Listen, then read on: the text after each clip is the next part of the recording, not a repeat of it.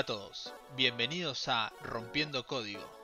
Hoy vamos a estar hablando con los chicos del GDG Buenos Aires sobre tendencias tecnológicas, trabajo remoto y la economía digital.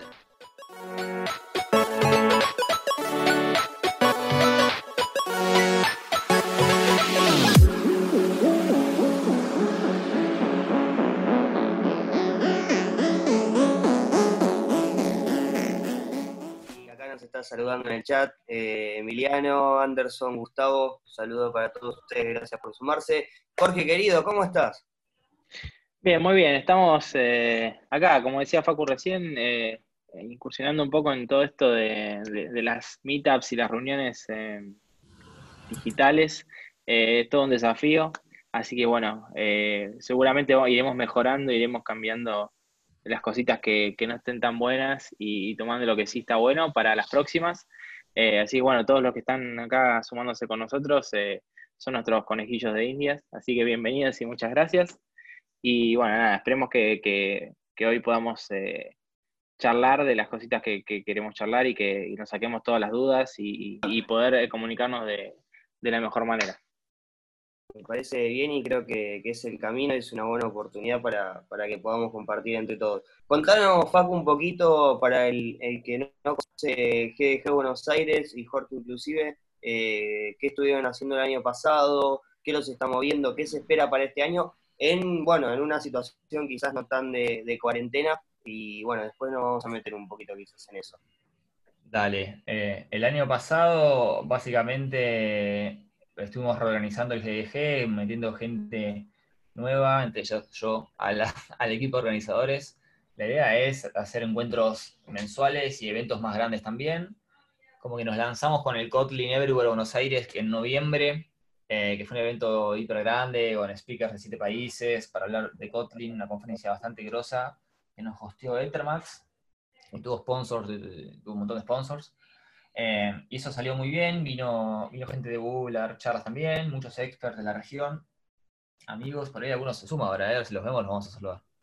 Este, y bueno, la onda es que si bajo condiciones normales esto se libera, poder hacer el, el International Women Day, ¿sí? que es el Día Internacional de la Mujer, el evento grande que era en marzo, nosotros lo pospusimos para abril en principio, Em, no tenemos fecha para abril, no sabemos qué va a pasar en abril, esa es la realidad también, pero si se llega a, alargar el tema de la cuarentena obligatoria y demás, lo que vamos a hacer es hacerlo online directamente.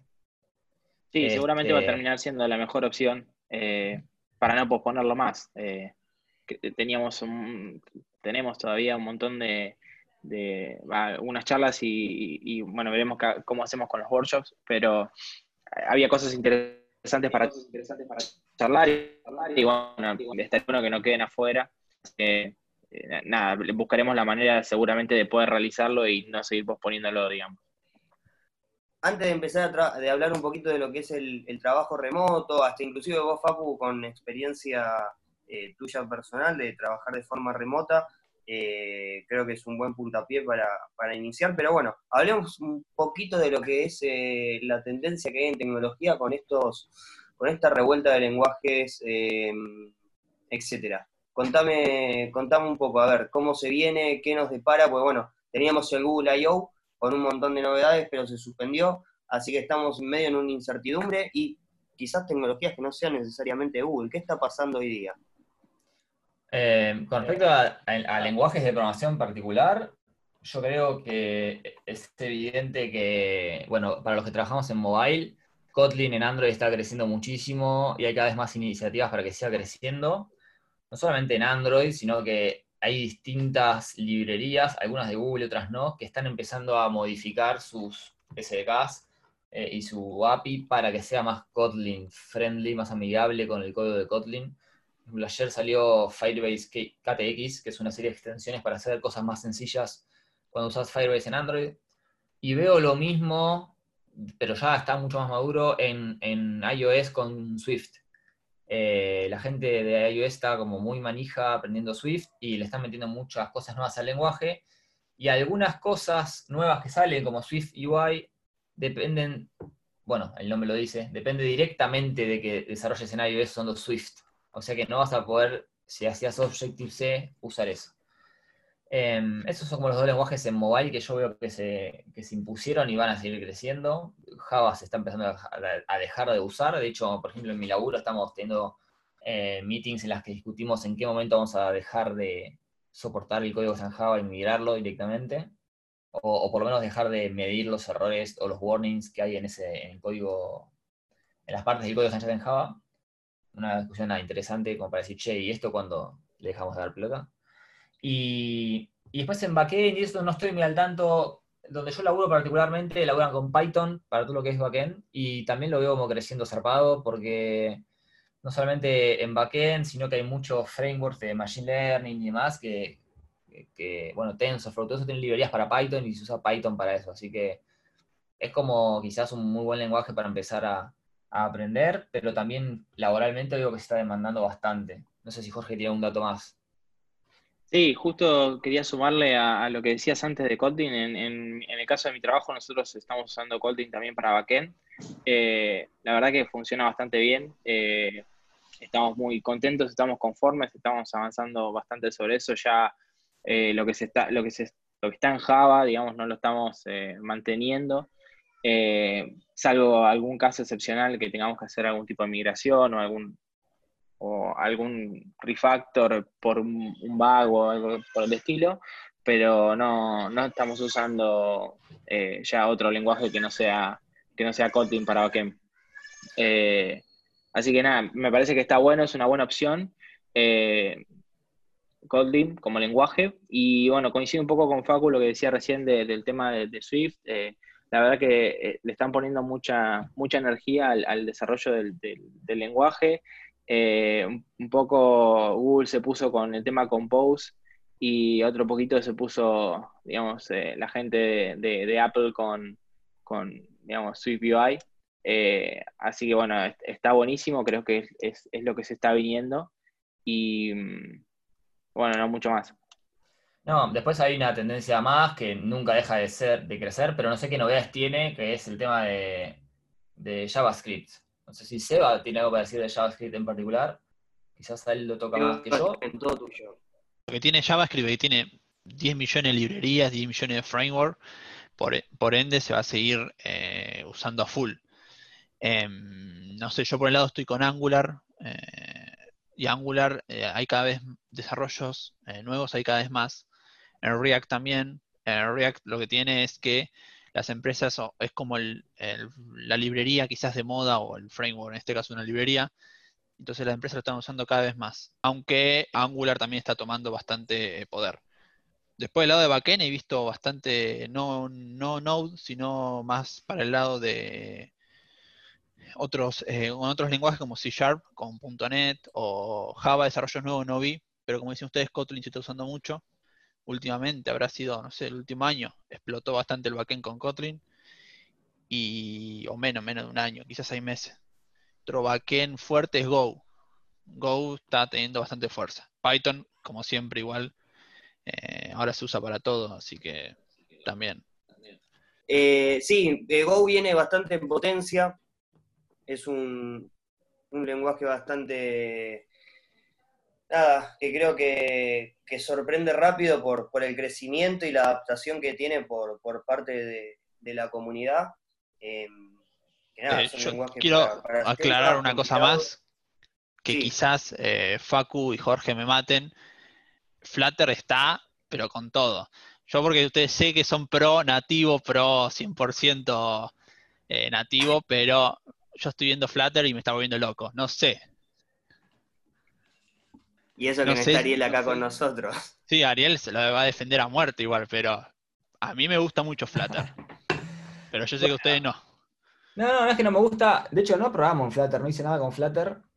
Este, solamente fue los eventos y no sé si se viene con todo. Hay como mucho hype en la comunidad.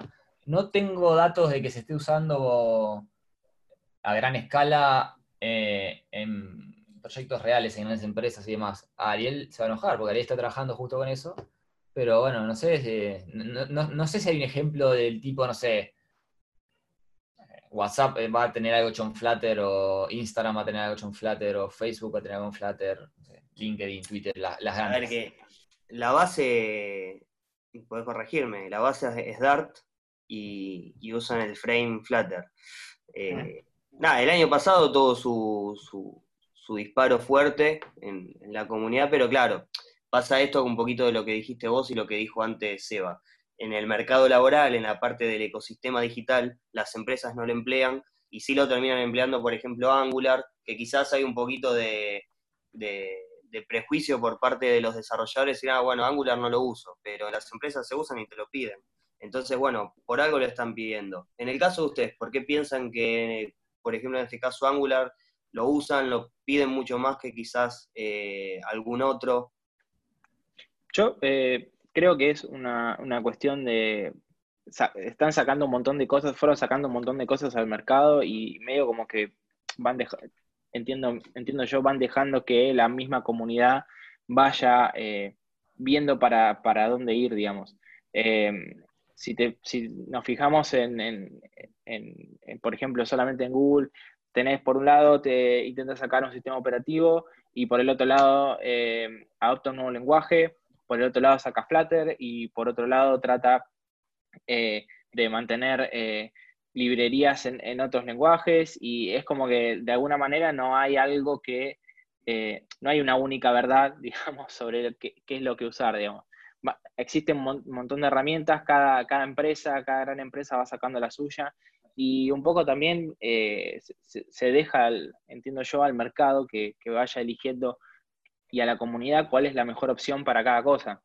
Eh, yo creo que no hay una única solución, eh, no hay una única herramienta, todos, o sea, usar Flutter en todos lados o no usarlo nunca, creo que depende mucho de los contextos, quizás en, en empresas que son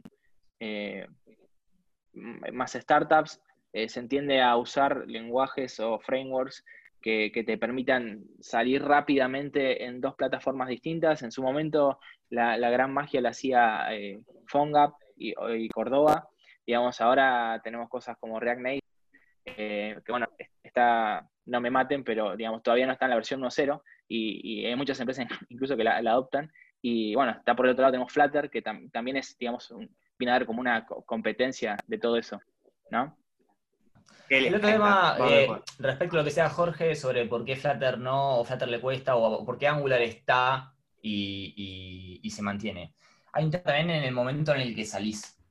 Angular, en sus primeras versiones, fue como pionero en todos estos frameworks eh, JavaScript fáciles para la web. React, eh, Vue y todos esos, me parece que se, se ganaron popularidad después de Angular. Entonces, como ok, como Angular era lo mejor que había en su momento, realmente era lo mejor eh, por lejos, eh, y empezó a estandarizar el tema de, los frameworks JavaScript en la web, bueno, se empezó a, adoptar, después se empezaron a actualizar las versiones de Angular y la gente directamente se actualizó y punto. No, por eso se mantiene, es como decir, che, los bancos que están hechos en COBOL, bueno, van a seguir hechos en COBOL, no los van a rehacer todos, digamos, no, no, los van a rehacer en Python. Y también ese es el tema que Flutter tiene en contra, digamos. Flutter tiene en contra para mí, que a pesar de que tiene todo un hype enorme y de que hay mucha gente entusiasmada, llegó tarde porque React Native tiene copada esa parte del mercado. ¿Me, explico? Eh, porque dice, no está en la versión 1.0. No, pero le solucionó un montón de cosas a mucha gente y ya está instaladísimo. Entonces, no sé, si quieren aprender un, un framework JavaScript, por ahí React y React Native están copados y, y después si uno quiere aprender más cosas, actualizarse, puede ir viendo Flutter. Pero yo no veo un boom laboral en Flutter como si hay en, React. No, lógico. Antes nos habían preguntado un colega si eh, qué pasa con Node, que no se está, que no está subiendo en, uso o en, reputación quizás a nivel internacional. Mm, con Node, yo eh, no estoy muy en tema con lo que pasa con Node. Me parece que GitHub compró Node esta semana, ¿puede ser? ¿O NPM? ¿Qué fue lo que compró? No, no, nada, ya te Es buena. Nada, me parece que, que es un, un NPM, importante. NPM, yo en GitHub. Pero Microsoft lo compró, me parece. ¿eh? Mike, va, ya tiene GitHub, compró también NPM ya que estamos. LinkedIn también, así que... Bueno, el modelo de negocio de LinkedIn subió muchísimo los, los ingresos de que lo compró Microsoft. Eh, creo que bastante interesante tener en cuenta eso. Eh, el crecimiento que tuvo en suscripciones fue bastante fuerte. Ustedes no sé que vos, Facu, que usás mucho em, LinkedIn sobre todas las cosas, Jorge también, que siempre veo que pones búsquedas de Ethermax y demás. Eh, ¿Cómo están viendo ese crecimiento eh, exponencial? Em, particularmente, y esto engancha con, el otro tema que queríamos hablar, hay algunas plataformas, algunos rubros que van a crecer y otros que, bueno, van a caer con esto del, coronavirus y demás. Obviamente nadie puede predecir el futuro tan, digamos, tan precisa, de forma tan precisa, pero eh, se imagina que, por ejemplo, toda, hay, ciertos rubros que crecen otros que no. Por ejemplo, rubros que tenderían a caer son, por ejemplo, todo lo que tiene que ver con el turismo. Eh, empresas, startups que se dedican a cosas de viajes, de vuelos, de hoteles, de alquileres de autos, esas cosas, uno tendería a creer que van a, se van a achicar porque va a haber menos gente viajando, me imagino, con todo este lío. Ahora, hay otras cosas que están creciendo mucho. LinkedIn va a crecer mucho porque evidentemente va, al, faltar empleo va a haber muchas pérdidas de empleo por todo esto, mucha gente va a estar buscando cambiar y también mucha gente va a estar buscando cambiar a un rubro que se mantenga en crecimiento. Rubros que crecen, Zoom es uno, eh, la mensajería instantánea es uno, todas las empresas que desarrollan soluciones para comunicación están creciendo, Slack, Zoom, Hangouts, eh, Skype, todas esas están, en auge y no, paran de crecer. bueno, de eh, hecho las, las, acciones del mes pasado a este en Zoom subieron muchísimo. Eh, y, no vamos a entrar a hablar de teorías conspirativas ni nada en absoluto de todo lo que está pasando con, la situación, pero eh, principio de enero pasado unos funcionarios de Estados Unidos vendieron acciones del petróleo y bueno y de, de otros rubros más y empezaban a comprar acciones en Cisco y no me acuerdo en qué otra empresa que, está en la bolsa. Y nada, son empresas que pegaron pico de, en, sus acciones.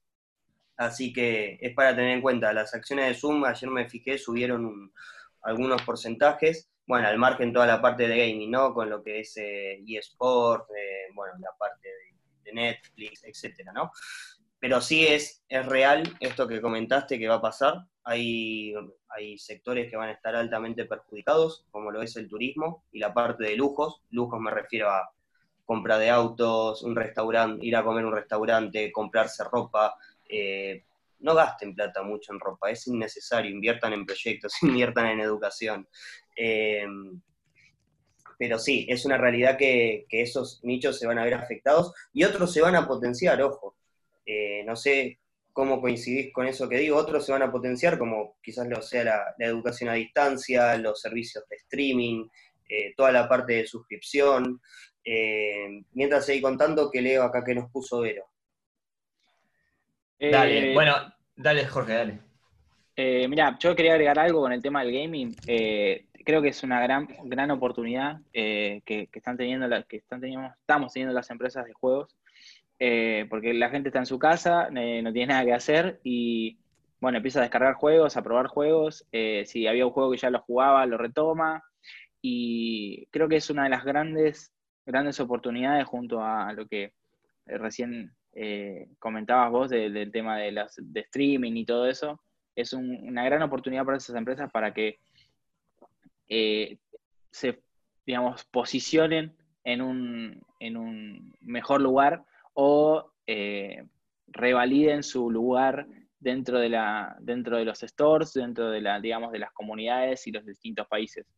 Eh, hay un montón de empresas que, están, que, seguramente van a aprovechar estos, eh, este, este, lockdown, digamos, de, todo el mundo. no solamente Zoom ni Slack, sino todas las empresas que estaban naciendo, que iban poco eh, empezaban de a poco, que estaban eh, teniendo, digamos, eh, sus primeros clientes, también muchos están optando por esto durante este tiempo yo te voy a poner de servicio gratis o te voy a extender la funcionalidad sin, que lo pagues y eso está buenísimo. Desde el lado, desde el lado o sea, para nosotros como usuario bárbaro porque necesitamos esas herramientas para poder trabajar y para las empresas seguro es una gran oportunidad para captar, para captar clientes últimamente nosotros estuvimos, en el caso de, la empresa en la que yo trabajo, eh, solemos hacer mucho pay programming. Y bueno, de repente irnos todos cada uno a su casa nos dificultó esa tarea, entonces eh, encontramos un montón de soluciones eh, alternativas a TeamViewer para, para poder probar y, hacer una especie de pay programming más efectivo, digamos, sobre, la, sobre, sobre la, máquina de manera remota. Y, bueno, como este caso seguramente habrá un montón. Eh, así que bueno, nada, me parece que está buenísimo que, que esto pase para las empresas y para nosotros, obviamente. Sí, hay mucha gente en la red hablando de esto. El CEO de Platzi está subiendo muchos videos y está tuiteando todo el tiempo sobre esto, que las suscripciones de Platzi se están disparando, están creciendo un montón, eh, porque la gente apuesta a capacitarse en su casa mientras esté encerrada por todo esto de la cuarentena. Y bueno, ellos, el lema de ellos es que Platzi es la forma más, fácil de aprender. No es la única, dicen, es la más fácil de aprender. Em, nos pasa a nosotros con Nukwa, eh, en este caso yo aparte de estar en, la comunidad GDG de Ramos Mejía, eh, estoy con NUCUA, que es un instituto de tecnología educativa que está en zona oeste, y nos pasó que este último tiempo se inscribió un montón de gente para los cursos online en estos últimos 10 días, pero en, cantidad de consultas fueron abismales. Si bien son distintos, no, son, no es como Platzi, que es una suscripción y vos tenés acceso a, la cartera y a los de cursos, eh, son on demand, son en vivo, eh, la realidad es que la gente está aprovechando, creo que tomó conciencia, y eso es un buen punto, que tiene que, estar en la casa, primero y principal, no tiene que salir, porque si no vamos a tener cuarentenas intermitentes durante todo el año y van a haber un montón de casos a nivel internacional, y eso va a perjudicar no solo a, a, un público, como dicen, a los mayores y demás, sino que realmente al público joven que quizás se cura, el 50% del pulmón se lo liquida. Y esto no es algo, ah, está flasheando colores. Vean, vean informes, papers de, científicos que realmente muestran las placas de, cómo quedan los pulmones. Así que quédense en sus casas, estudien, ingresen a meetups como ahora, eh, a escuchar a cuatro locos hablando, pero pasando un buen rato y, hablando realmente de lo que está pasando en el mercado laboral. Eh, antes acá, em, Verónica nos comentó, ella es docente en un pueblo de Corrientes, eh, del nivel secundario, nos comentó que, bueno, em, quizás no hay tanta capacitación en todo lo que es la parte del desarrollo de software y que no hay tampoco tanto conocimiento en lo que es programación, por más que hayan algunas tecnicaturas. Hay que eh, hacer un hincapié quizás en esto, ¿no? Eh, por un lado vos vas a tener universidades que te dan las ingenierías, las tecnicaturas en programación y quizás después tenés algunas carreras ágiles o los famosos autodidactas que se ponen en Google sientan la cola en la compu y se ponen a entender cómo, cómo es el fundamento de la programación y después entender cómo es un lenguaje. Yo calculo que el público que tenemos hoy es un público quizás eh, más desarrollado en el, rubro, en el palo de la programación, otros quizás no tanto, pero para los que no saben realmente, y esto corregime si no, Facu, eh, tienen que entender y hablar el, el, lenguaje como hablamos en inglés. Vos hablas en inglés no pensando en castellano, hablas directamente en inglés. Acá es lo mismo cuando codiás, pensando en solucionar un problema. Y haciendo un paréntesis, ella nos comentó acá que no hay tanta salida laboral en programación, por lo menos ahí de forma presencial.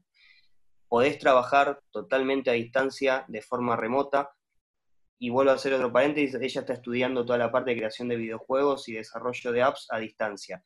Es lo mismo, como estás estudiando, la gente puede trabajar. Facu ni más ni menos, eh, a veces hace desarrollos para afuera, eh, y realmente creo que es una disposición para el crecimiento laboral de las personas de una manera abismal. Seguí vos, Facu. Em, no, lo que diría Verónica es que, que no se rinda, digamos, que siga por ese camino porque está en el camino correcto, me parece. Los videojuegos, por ejemplo, es una cosa que no va a bajar, de hecho va a subir. Em, Jorge, eh, no me va a dejar mentir, Jorge trabaja en Ethermax y empieza a hacer preguntados y sacaron un juego nuevo esta semana. Me imagino que lo sacaron porque saben que la gente está en su casa con mucho tiempo libre y va a querer jugar y no, no estoy seguro, pero decime, ¿adelantaron la fecha de salida por esto, Jorge? Porque... En, este, en el caso de esta aplicación no, pero sí eh, tenemos algunas aplicaciones que tenían eh, ya una fecha de salida estimada y se está tratando, se está trabajando un poco más a, contrarreloj, por así decirlo, para, apurar un poco la salida y poder, poder captar este, este mercado que, digamos, están haciendo ahora o está, está retomando el, el ámbito de los videojuegos. Sí, yo tengo un jueguito eh, online se llama Pasapalabra y yo mismo veo que los ingresos por la publicidad se dispararon. O sea, es, real que la gente está jugando más y si querés aprender a hacer videojuegos, este, es un buen momento para hacer eso. Y, hay que seguir porque esto va a... La tendencia va a seguir, va a seguir, y va a seguir por dos cosas. no importa que seas del interior, eso muchas veces la gente, la gente interior la, la desmotiva, vas a poder seguro trabajar remoto para alguna empresa. Por ejemplo, la empresa más grande del país, que donde trabaja Jorge, de videojuegos, que es Ethermax, están todos trabajando remoto hoy por hoy.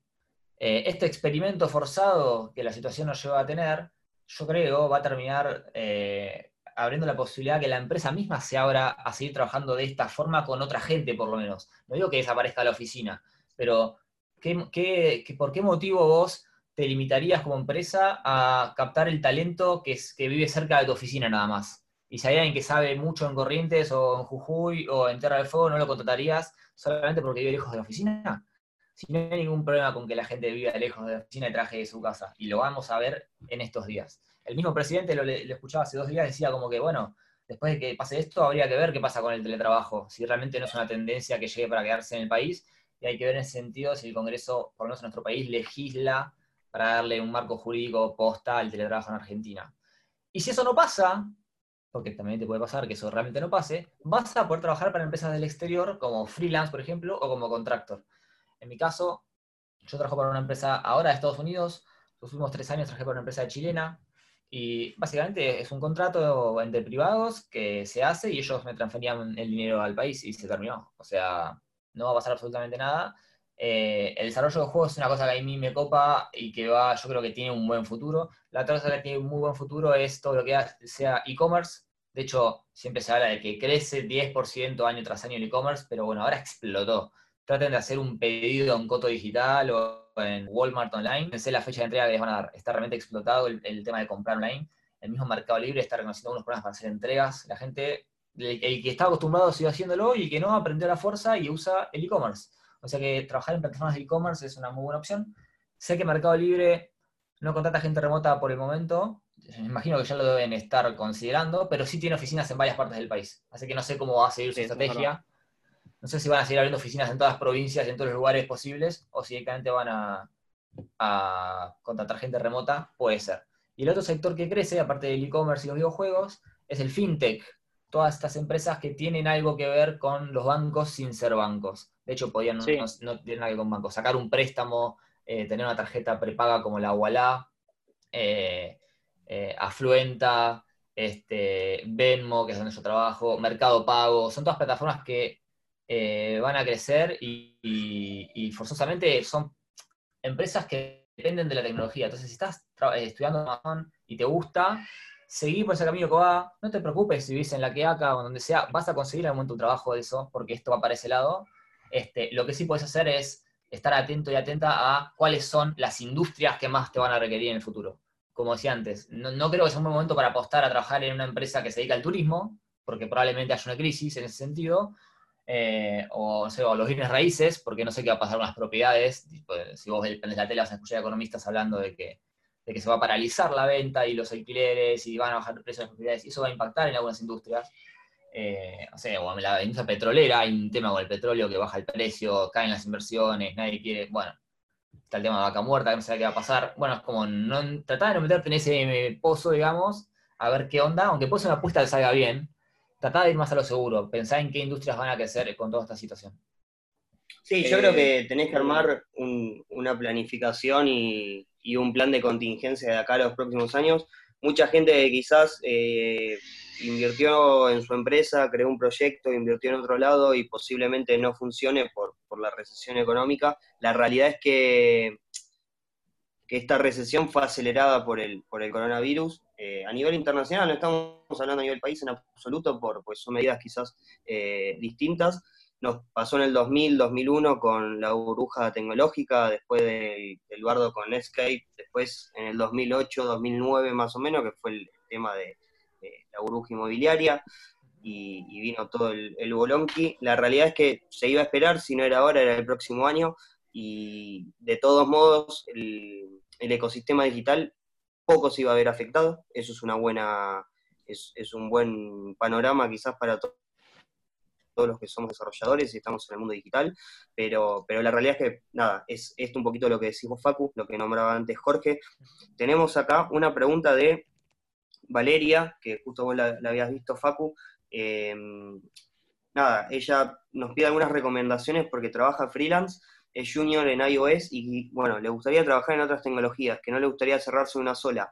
De mi parte, eh, no te cerres en una sola tecnología, sé fuerte en una por un tema de, estabilidad quizás laboral, porque bueno, uno no es que, ah, bueno, me tiro a mi casa y espero que venga el trabajo, no, uno siempre se mueve, busca, hace cosas, hace changas, lo que sea, eh, hasta encontrar ese laburo y empezar a escalar y, tratar de mejorar la, la, calidad de vida de uno. Sí, de curiosa, tenés que ser más competitiva, porque no, si sabes iOS y después sabes laburar otra tecnología y quizás cuando vayas a una empresa podés solucionar varios problemas. Y eso va a ser mucho más competitivo a la par de otras personas y de sin ningún lugar a duda vas a ser un valor agregado en una empresa muy superior.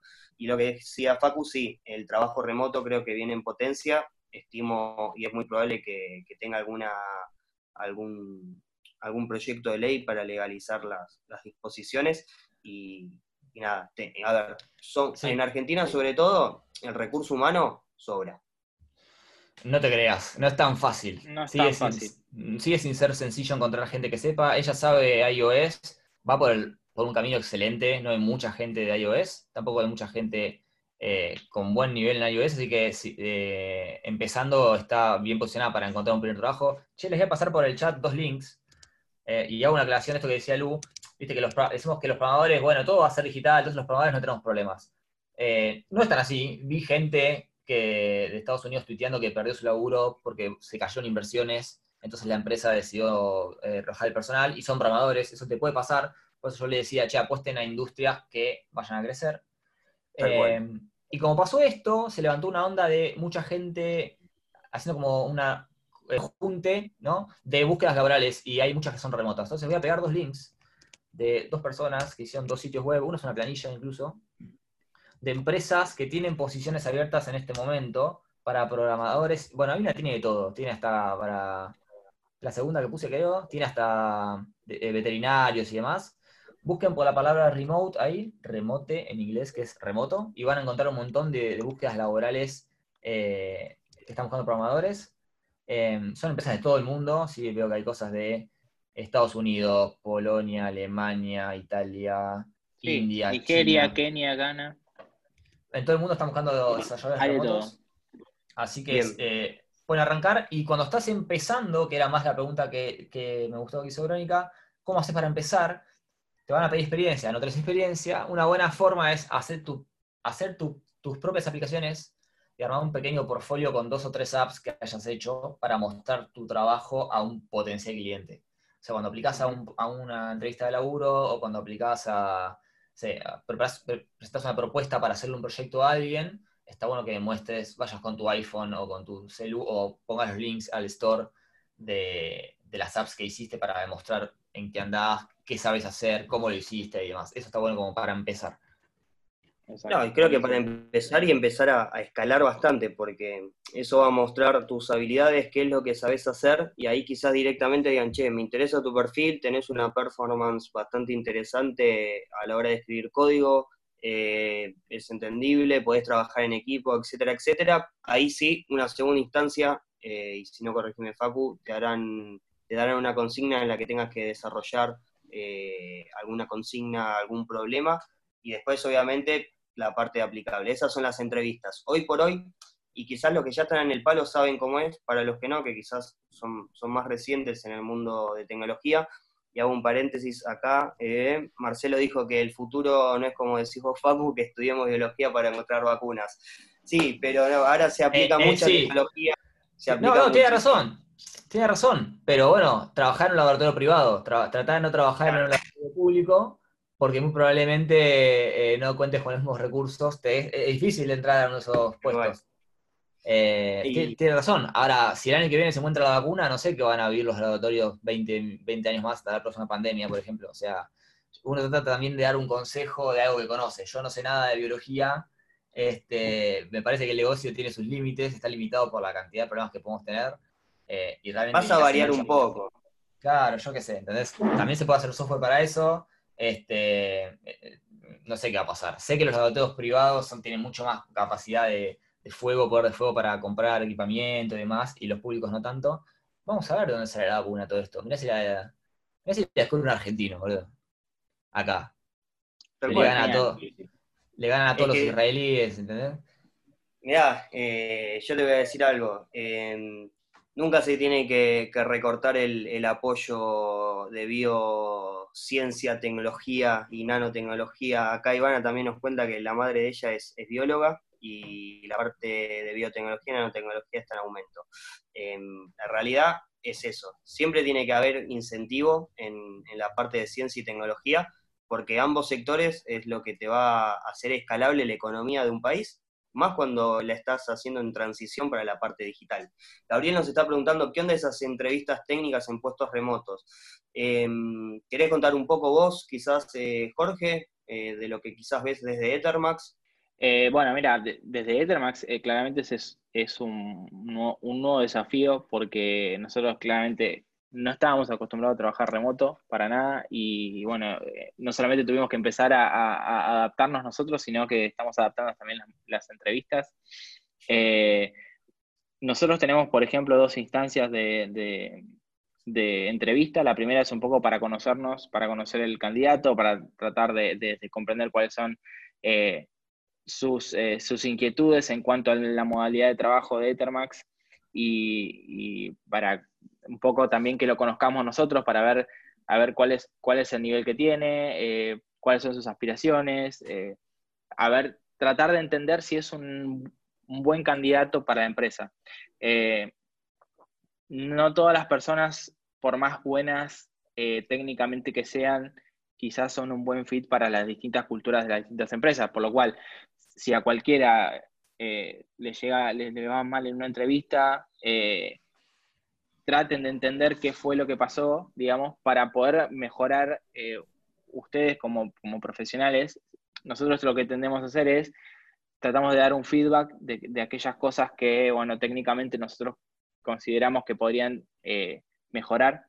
Eh, pero bueno, si, si, estaría bueno que todas las empresas lo puedan hacer, no sé si eso pasa, pero bueno, traten de tomar ese feedback de, si es un feedback constructivo, traten de tomarlo de esa manera para poder mejorar eh, o incorporar eh, ciertas eh, habilidades o por lo menos puntos de vista para ver qué es lo que, cuál es la percepción que tuvo la otra persona, pero tampoco se desanimen porque muchas veces puede llegar a pasar que nosotros como perfiles de, de, desarrolladores, de ingenieros de software, no, mm, digamos, no tenemos un buen fit con esa cultura de esa empresa.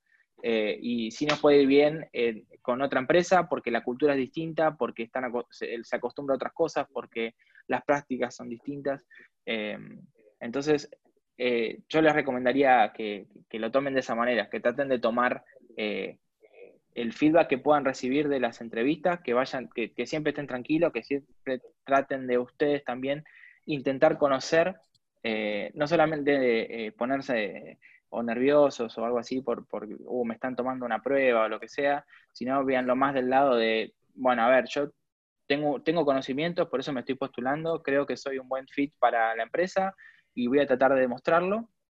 Y la empresa eh, no, es alguien que está del otro lado que, o sea, está intentando que ustedes no pasen la prueba, digamos. Justamente lo que nosotros queremos es un candidato, una persona que nos venga y nos ayude a poder realizar nuestro trabajo, todas las cosas que queremos hacer. Entonces, lo que tratamos de justamente es de acercarnos a, esa persona que sea candidato y, está bueno que el candidato trate de acercarse también. Eh, qué sé yo, si a veces llega gente que no tiene ni idea de que la, llega la entrevista, che, ¿qué hace la empresa? No, no tengo ni idea. Y no sé, no está bueno tampoco. Entonces, eh, nada, como recomendación, siempre estén tranquilos. en nuestro caso tratamos de que sean, digamos, de la misma manera, pero adaptándonos a esta modalidad remota. Nosotros, como, les comentaba recién, tenemos una, una parte que es eh, tratar de charlar, conocernos, ver, ver un poco al candidato y después hacemos una, algo, nos sentamos eh, con la persona a trabajar de la manera que nosotros trabajamos. Entonces, eh, ahí es como que buscamos mostrarle, más allá de nosotros, poder validar todas estas cosas que se habló con el candidato, digamos, anteriormente, tratamos de mostrarle cuál es nuestra modalidad de trabajo. Porque, de nuevo, una persona que, es, muy crack, que la tiene reatada, pero no, no se adapta a la modalidad de trabajo que tiene la empresa, es un problema eh, en el mediano plazo. Eh, entonces, nada, yo les recomiendo que vayan tranquilos, que siempre estén tranquilos y que piensen que ustedes están tratando de dar algo positivo y demostrarle algo positivo a la empresa por la que estén aplicando. Y la empresa no, es un profesor, no, está tratando de bocharte, sino está tratando de, que, de acercarte y de, poder eh, hacer, acomodar tu perfil a, digamos, al día a día de, cada uno de los proyectos en los que tenga para ver cómo, cómo puedes, en qué lugar puedes ayudar. Sí, che, yo soy profe y yo tampoco trato de bochar a nadie. Qué feo lo que dijiste. No, pero uno tiene, uno tiene, uno, yo, yo fui alumno, por supuesto, y uno siempre tiene ese, eh, como es, eh, ir a un examen y ponerse nervioso y decir, che, pero estudiaste una bocha, eh, te, sabes casi todo, pero cuando vas ahí te pones nervioso y decís, ¿por qué? Si yo estudié. Bueno, las entrevistas de trabajo es, totalmente distinto, digamos. Yo también, mis primeras entrevistas, obviamente, estaba nervioso y daba vueltas y, todo, y, pero bueno, hay que entender esto. no, es, no, es, la misma situación, digamos, las, las, empresas de, de, ahora, por lo menos las, con las nosotros y con las que tuve la oportunidad de, conocer, eh, tratan, la, tratan la entrevista de otra manera, de otro lado. De hecho, bueno, está bueno el consejo de que no, no se dejen llevar por el resultado de una entrevista, ¿no? Tipo, no tiene que marcar tu vida quedar en una empresa, ¿no? Y no tiene que ser consigo un fracaso que te haya mal en una entrevista o en un proceso en particular. Eso, eso para empezar. Y después el proceso, qué se hace en cada, bueno, depende, en cada entrevista depende de la empresa. Jorge dice que ellos hacen pegar programming con los candidatos. Hay empresas que te toman eh, la típica eh, entrevista en la que te preguntan por árboles binarios y implementaciones de cosas locas como, no sé, implementar tu propio nodo de, desde una cola, de una pila, de una linked list, lo que sea. No, o algoritmos de, algoritmo de mejor recorrido. Eso toma mucho afuera. Vos decís, che, pero nunca voy a, nunca implementar esto, ¿por qué me preguntan? Te lo van a preguntar porque eh, quizás intentan validar que la gente sabe eso. Eh, son también las llamadas whiteboard interviews, las entrevistas de pizarra, donde tienen eh, sin, una, sin una computadora, con un marcador en una pizarra, resolver un problema de programación. Nada, son métodos que algunos usan, otros no. Donde yo estoy ahora, no hacemos eso. Charlamos. charlamos planteando situaciones. Eh, eventualmente te pueden mandar un ejercicio para que lo hagas y te dicen, che, esto en dos, tres días lo tenés que hacer y queremos ver eh, paso por paso cómo lo resolviste. Eso hace con commits para fallar en Git. Eh, queremos ver con qué proceso hiciste hasta llegar al resultado. Cuando te mandan los ejercicios, vos por lo general, no importa si no resolvés absolutamente todo. ¿no? Siempre importa ver en el tiempo que le dedicaste cuánto lograste hacer, cuánto no, y después hay una entrevista en la que vos podés charlar de por qué no hiciste algo, por qué sí, porque no te alcanzó el tiempo, para qué te hubiera gustado más tiempo. Y ahí es cuando vos puedes evaluar el criterio de la persona. Si priorizó lo que realmente era importante el ejercicio, si hizo un esfuerzo en demostrar que sabía hacer ciertas cosas o no, si ciertas tareas las resolvió bien o no, ese, tipo de cosas. Pero los procesos dependen de las empresas. Tal cual. Em, y una cosa que quiero, quería agregar, un poquito retomando al, mensaje que, había mandado esta, esta docente de, Vero. Sí, Vero. Sí, Vero. Em, eh, mira, yo lo que creo con, el tema de, digamos, de, de donde hay trabajo o no hay trabajo, yo creo que esta profesión es, eh, es, una de las pocas privilegiadas en, tener infinidad de oportunidades laborales. Em, desgraciadamente pasa que por cuestiones externas, política, eh, administración, son malos majos, eh, que no viene el caso, digamos, hay ciertas, ciertos lugares donde se promueve más este tipo de, industrias, por lo cual eh, se generan beneficios impositivos y bla, bla, bla, entonces por eso empiezan las empresas a mudarse eh, o empiezan a abrir oficinas y entonces empiezan a transformarse esos lugares más en, en, los polos tecnológicos del país. pero la ventaja que tenemos nosotros es que nosotros podemos trabajar tranquilamente de manera remota en muchos casos el inglés, que es, digamos, el, gran miedo de todo el mundo, no es un impedimento, Facu me, lo puede confirmar, no porque no sepa hablar inglés, sino porque él me, comentó, sí, lo maté. Eh, no, no, no porque sea un problema de él, sino porque es, mucho de, los miedos que, la gente eh, tiene a la hora de, ver propuestas remotas. Como educador, desgraciadamente te tocó esa, esa, digamos, esa responsabilidad de, ponerte y decir, no, para, tengo que romper esa barrera que hay en mi comunidad eh, y, tratar de acercar esas oportunidades eh, del exterior y acercar a, los, a los alumnos y a todos aquellos que quieran desempeñarse como, como, como desarrolladores de software a este mundo, que, que es posible, que se puede. Eh, necesitamos una, una, computadora y conexión a Internet. Eh, y después muchísimo, muchísimo trabajo, muchísimo estudio, eh, preparación, pero todo se puede ir dando sobre la mano, no necesitas ser un experto para trabajar remoto ni para una empresa afuera. y como comentaba antes, no es una barrera el, idioma. y bueno, nada, hay que animarse y, nos, toca, digamos, a nosotros, en tu caso, digamos, eh, y aquellos que sean profesores que estén, digamos, en, eh, la sala, eh, una tarea un poco más activa de tratar de acercar a, las personas a estas comunidades y, a, estos trabajos remotos que son, que son los trabajos que están, que están teniendo mejor performance y los que van a, lo que seguramente van a seguir creciendo. Sí, con respecto al idioma, y ahora le pasamos a Seba, que hay una pregunta sobre desarrollo web, hay una pregunta sobre alguna recomendación de Stack. con respecto a los idiomas, si no saben inglés, está bueno que estudien inglés. Entonces, em, para tener un nivel mínimo en el que puedan decirle a alguien en qué están trabajando, qué necesitan, tienen un problema o ayudar con esto y, entender una explicación técnica. Eso básicamente es el laburo de un developer básico. Después, si van aprendiendo y tienen más, van a ir adquiriendo vocabulario y van a poder hacer otras cosas, pero mínimamente eso. Em, dos aclaraciones. Una es, el inglés no es el único idioma. De hecho, eh, Chile tiene una... Yo traje tres años remoto para Chile y, bueno, en Chile hablan español igual que acá, digamos, no, es el mismo español, pero eh, nos entendemos claramente, eh, tienen un ambiente emprendedor mucho más grande que el de Argentina. Entonces, allá nacen muchísimas empresas de tecnología que contratan gente y van a contratar gente remota por todo esto que está pasando. Bueno, de hecho ya lo venían haciendo.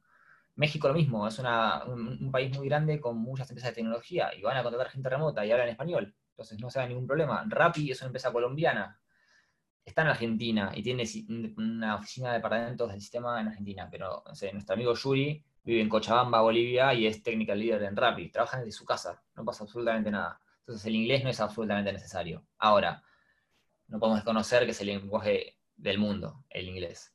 Entonces, estudien inglés, hay miles de formas, ahí veo que Ever está mandando un mensajito, vean Friends, Duolingo, cursos de Udemy, hay un montón de formas, pero mi experiencia se las voy a relatar con el inglés no es que sea el mejor del mundo hablando inglés, soy bastante malo, si quieren, no me considero para nada bueno ni excelente, pero hay una realidad que cualquiera se las puede, cualquier nativo se las puede decir, es que en Estados Unidos, y más en tecnología, en San Francisco, por ejemplo, están las empresas de tecnología, las startups, y, no tan startups, las empresas más grandes, no son todos estadounidenses trabajando ahí. la mayoría de la gente es inmigrante y no todos hablan inglés perfecto. Hay mucha gente de India, hay gente de, Japón, de China, de Corea, eh, hay, latinos también, y no todos hablan un inglés perfecto, eh, ni tienen una pronunciación perfecta. Y en la cultura del gringo, digamos, del estadounidense, créanme que no les importa si no hablas del todo bien. De hecho, no les importa. Ellos siguen la conversación. O sea, tienen algunas costumbres porque su cultura es distinta a la nuestra, están acostumbrados a hablar con gente que no habla un perfecto inglés y no importa, siguen hablando, nunca te van a corregir, nunca te van a decir, hey, pronunciaste mal esto, o no, te entendí, es como que siguen la conversación. Tratan, tratan de entenderte. A mí me parece, a mí me pasa eso, yo tampoco soy un, hablador de inglés, ni mucho menos. Eh, entonces me ha pasado de estar hablando con una persona que realmente era nativa y te das cuenta que yo me dado cuenta que me esforzaba por tratar de explicar una idea y los tipos me miraban como, sí, te entiendo, seguí, y seguí, seguí, y te hablaban y, no pasaba nada, digamos. Eh, hacen ese esfuerzo de entenderte, saben que no, no sos nativo y, no pasa nada. Y está todo bien. Y después, si quieren aprender más de esto, hay un, tipo en Instagram que se llama Teacher Team Explícame, que yo aprendí esto de él, de esto de que a la gente no le importa si hablas mal, donde da otras recomendaciones de cosas que los yankees nunca dicen. Por ejemplo, un alguien que habla inglés jamás pide perdón si dice algo mal. No se disculpen si dicen algo mal. Sigan la conversación como si no hubiera pasado nada y, va a seguir el largo. Después les paso ahora el dato en el chat de quién es. Teacher, Team, explícame. Para que lo eh, yo puedo hablar por, en carne propia, Por lo que yo también trabajé freelance eh, para, para Estados Unidos. Em, Y sí, no, no, yo soy malísimo hablando eh, en inglés y en español incluso. Pero más o menos me podía defender con inglés y trabajé para empresas de Estados Unidos y siempre que contacté tuve que contactar por chat, por suerte. Si me hacían hablar, eh, no sé qué pasaba. Em, pero sí, se puede conseguir el trabajo para afuera sin saber bien inglés. Se puede trabajar para afuera. A ver, si el inglés es un requerido avanzado eh, y es excluyente, eh, no, no vas a poder entrar, pero hay muchos casos que sí. Igualmente el inglés no importa tanto, sino más que nada los conocimientos. Bueno, bien, bien, bien, Seba. Eh, buen dato. Acá quedó una preguntita de Mau que nos preguntaba un stack orientado a tecnologías web para una salida laboral rápida. Eh, salida laboral rápida vas a tener siempre y cuando vos domines las herramientas necesarias y puedas solucionar problemas que a esa empresa, sobre todas las cosas, le sea totalmente útil. Un stack, eh, bueno, nada, tenés que saber JavaScript nativo, React, Node, y después, nada, cosas extra, Docker, la parte de, testing con Cypress, y después, bueno, podés empezar a, a meter un, poco de, otras cosas con, con Kotlin, eh, que bueno, Facu es especialista en, Kotlin, eh, que, no, es, no se puede que no, es solo para, para mobile. No sé, acá los chicos. Eh, están, están muteados? Ah, está. Pensé que se habían muteado todos. No, me había muteado para que hables vos, sorry. ah, ok, ok, bueno, gracias, gracias. pero sí, nada, creo que mi stack recomiendo ese, por un lado, después si no te puedes tirar para Python y Django, pero tenés JavaScript nativo con React, Node, y bueno, no sé, mm, Jorge, si querés agotar algo. Nosotros en la parte que tenemos un backend, digamos, en, la empresa que lo hacemos con Angular. Tal cual. Bueno, bien. Bueno, es un poquito Seba la, la tiene la tiene pulida con Angular. Angular se sigue utilizando mucho en las empresas, pero nada, sabiendo JavaScript nativo, después te lee la documentación, tienen algunas variables eh, desde lo que es lo funcional, no justamente variables propiamente dichas, em, y listo, después no es nada más que eso. Y acá tenemos algunas preguntitas, no sé si, si Facu o alguno de los chicos quieren responder, es para los que trabajan de forma remota si lo hacemos en blanco, si es así, si la empresa te ayuda con el tema tributario, impuestos, a través de qué medio cobran, cómo calculan cuánto pedir, esa es una muy buena pregunta y si tienen en cuenta descontar impuestos, prepaga. Podemos cerrar con esa pregunta y después una de Gaby y bueno, después sí nos vamos despidiendo. Dale, bueno, em, Voy a dar unas eh, respuestas puntuales, eh, pero medio generales a cada cosa, porque la verdad da para hacer una sesión en la que hablemos solo de este tema, ¿no? Tema tributario y legal de, trabajar para afuera. Este, hay un podcast que, después les paso que habla de esto en particular. Eh, para los que trabajan fuera del país. Bien, ¿lo hacen en blanco? No puedo decir que no. Digamos, Eh, no puedo recomendarle a nadie no hacerlo y no puedo decir que lo hago. Así que traten de no, de, siempre tener las cosas en, regla. Si es así, ¿la empresa los ayuda con el tema de impuestos? No, por lo general no te ayudan con eso. Por lo general ellos asumen que vos, tenés, vos cumplís con tu parte. El tema es que cuando una empresa está fuera del país, a esa empresa no le sirve tu factura, por ejemplo. Tu factura fiscal, la legal que saca, no le sirve de nada. Eh, a las empresas que les sirve la factura legal es a las empresas que están en el país, porque pueden deducir impuestos presentando tu factura. Ahora, la empresa de afuera le da lo mismo. Por ejemplo, en Estados Unidos no hay un sistema para hacer facturas legales. Vos haces con un Word un formato de factura, lo mandás y se terminó. Eh, eso vale como factura, ¿sí? como ticket fiscal. Como no existe el ticket fiscal como acá. ¿no? En Estados Unidos, por ejemplo, una cosa. En Chile sí, pero en Estados Unidos no. Ellos quieren solamente un recibo. Este, después lo que vos haces con la plata debería ser facturarlo acá con una factura de ANAFIP, con un papel que no le vas a dar a nadie, o una factura PDF que no le vas a mandar a nadie porque a tu cliente no le sirve. Eh, y eventualmente vas a pagar, depende del convenio, si es convenio, bueno, hay algunas actividades exceptuadas eh, de pagar ingresos brutos, por ejemplo, eso tendrías que asesorarte con un, con un contador, depende si estás en, Ciudad de Buenos Aires o en Provincia de Buenos Aires o en la provincia en la que estés, es, es un impuesto provincial, ingresos brutos, entonces no, no te puedo dar una respuesta exacta a eso. ¿A través de qué medio eh, cobran su sueldo? Yo te agrego una cosita de eso antes de seguir a la próxima pregunta. con el tema de impuestos, como dijo Facu, si a las empresas de afuera no, les importa, digamos, eh, tu factura es un PDF que no se lo vas a mandar a nadie. Lo que sí tienen que saber es que hay em, los impuestos que son nacionales y provinciales no se pagan o sea, no se cobran en, la, para, facturas que son para afuera, por lo cual esas facturas que ustedes hagan no van, no van a tener IVA, no van a tener ingresos brutos. Eh, sí van a estar alcanzadas por el impuesto que se agregó al, del, creo que era 4% o no, o, no 4, pesos por dólar. Era el 4 pesos por dólar que quedó, seguramente quedó viejo, ahora a ser como 50 pesos por dólar. Eh, pero bueno, también hay una modalidad para que ustedes queden exentos de pagar ese porcentaje, digamos, pero deberían ya consultarlo con un contador para, tener una mejor información. Eh, mi pyme. Vos te registras como pyme, aunque seas un monoturista, y que haces excepto de, todo eso. Después hay otras consideraciones, pero por eso hablen con un contador. Veo que ahí en el chat dice, si trabajas para afuera, te, eh, te especifican las transacciones. Es verdad eso, pero eso es una cosa conjuntural que pasa hoy, no sé qué va a pasar mañana con esto, digamos. Eh, eso cambió y, puede cambiar en cualquier, momento. Entonces, en el momento en el que empieces, consulta con un contador cuáles son las reglas que, que están vigentes en ese momento particular.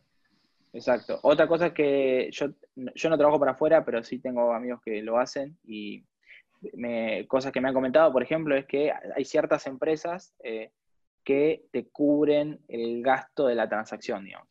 Ellos te hacen distintos depósitos eh, y el gasto de la, transacción para que ese dinero te quede limpio lo cubren ellos. Entonces, eh, no sé si pasa en todos lados, pero bueno, algunas empresas sí lo hacen. No, no pasa en todos lados. Eh, yo pasé por las dos cosas. Una empresa que te paga las comisiones de tu medio de pago y otras que no. Eh, estuve en las dos situaciones. ¿A través de qué medio cobran su sueldo? Bueno, eh, hoy yo uso la tarjeta Pioneer, por ejemplo, que tiene una comisión que no, es baja, pero lo cobro por ahí porque no tengo cuenta en el exterior. la empresa no me ofrece transferirme a Argentina y no me pueden pagar por PayPal tampoco. En otro momento yo lo que hacía era cobrar por PayPal, que también tiene una comisión, pero lo que me permitía era a través de Tunubi, que es una empresa que está acá en Argentina, transferir la plata de PayPal a mi cuenta bancaria acá.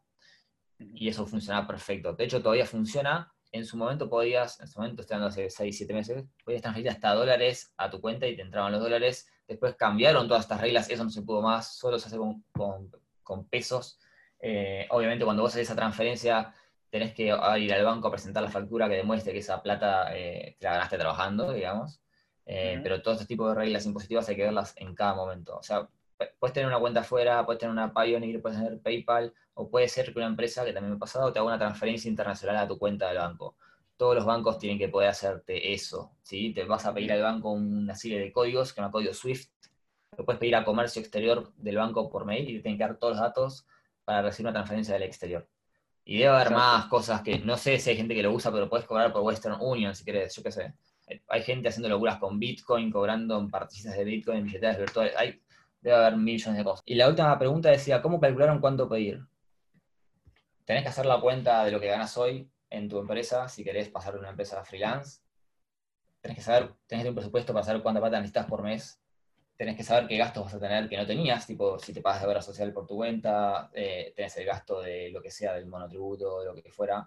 Sumar todo y presentarte. No tenés mucha más alternativa. Eh, yo, trabajando freelance y remoto, he cobrado sueldos bajos y sueldos altos.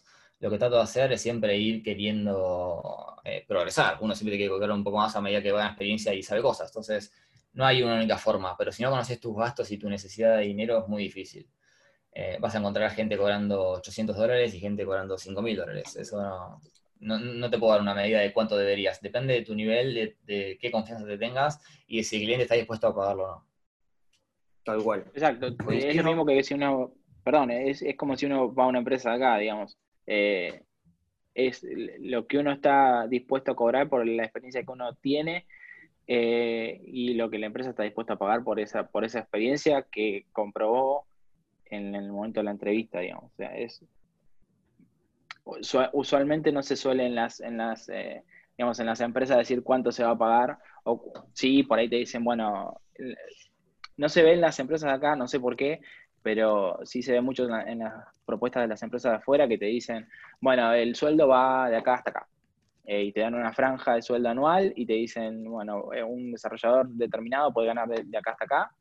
Y las empresas de acá no lo hacen, pero en definitiva es un, es un contrato implícito y, muchas empresas eh, tienden a, a, que se pueda conversar, digamos, bueno, yo te voy a pagar tanto, si te gusta bien y si no te gusta, eh, listo, no me interesa. Eh, no, no funciona así, así que eso es, digamos, muy, muy personal y muy dependiendo de, la, de, cada una de las personas y situaciones.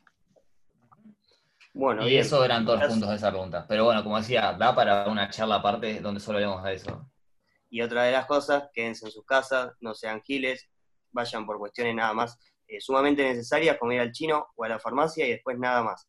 Eh, así después no tenemos cuarentenas intermitentes y perjudicamos aún más la, economía local y la salud del que tenemos al lado.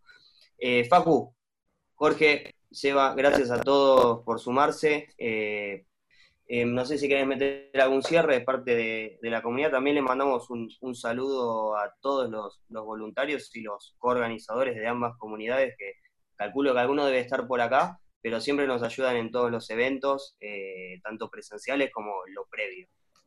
Bueno, por nuestra parte, por lo menos de mi parte, agradecerles por venir. Están poniendo gracias por la charla, bueno, gracias a ustedes por venir, si no, no tiene sentido. Este, la idea siempre es divertirse un poco, reírnos, tratar de compartir algo de data. Está bueno, hubo un intercambio bastante bueno hoy, por suerte nos fuimos de la agenda y hablamos de las preguntas y antes me gustó, así que traten de involucrarse, de conocer gente, eh, todos están buscando el trabajo o preocupados, por o preocupados por cómo conseguir trabajo. Yo les quiero contar mis últimos dos, tres trabajos. Yo los conseguí así, conociendo gente en las meetups. Eh, contactos que me dijeron, en mi empresa necesitan a alguien, o voy, estoy trabajando para tal empresa, ¿querés venir? Cosas de este estilo. Así que, o, información de cómo son las entrevistas, siempre es conociendo gente. Así que lo mejor que pueden hacer, a pesar de que el programador es como bastante ermitaño, se queda en su casa en la compu encerrado, está como el, el, por lo menos el preconcepto de eso, no debería ser así, conozco gente que no es así, eh, traten de salir, de conocer gente cuando se puede, y cuando no, estamos virtualmente en estos chats así.